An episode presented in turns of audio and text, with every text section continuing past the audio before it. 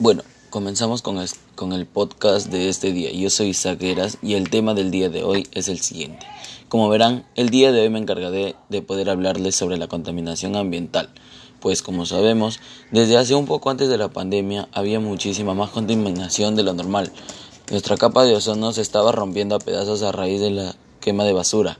Incluso nuestra Antártida se estaba derrumbando, ya que el aumento de dióxido de carbono y otras emisiones a la atmósfera hecha por los humanos generaban un calentamiento, lo cual afectó a nuestra Antártida.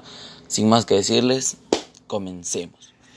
Como les comenté a un principio, mi tema central es la, la contaminación ambiental. Si bien sabemos, ahora en el Callao lo que más se respira es contaminación ya que muchas personas utilizan pesticidas, queman basura, tienen fábricas cerca a sus hogares, las cuales expulsan partículas contaminantes. Por ejemplo, si eres una persona la cual cocina con leña, tú generas óxido de nitrógeno, el cual se obtiene por la quema de madera. Las parrillas que consumen carbón también lo, lo tienen.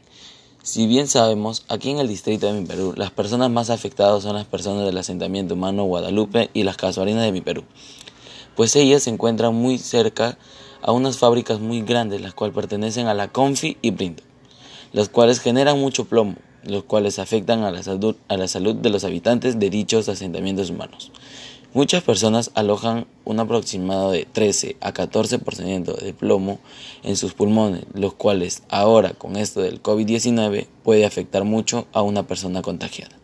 Dato importante, ¿sabías que el, que el ozono troposférico es un contaminante secundario porque se emite directamente a la atmósfera. Se obtiene de contaminaciones primarias, óxido de nitrógeno y compuestos volátiles, dañinos para la salud y de las personas y del ambiente. Bueno, después de hablarles sobre mi tema, espero haber generado conciencia en cada uno de ustedes y podérselos reconocer que nos ayuda y que no ayuden a la contaminación del ambiente. Pero antes de que se vayan, quería dejarles una frase muy bonita para poder reflexionar. La tierra no es una herencia de nuestros padres, sino un préstamo de nuestros hijos. Muchas gracias por regalarme unos minutos muy importantes para mí como para ustedes y espero que les vaya que les haya gustado mi tema. Gracias y bendiciones.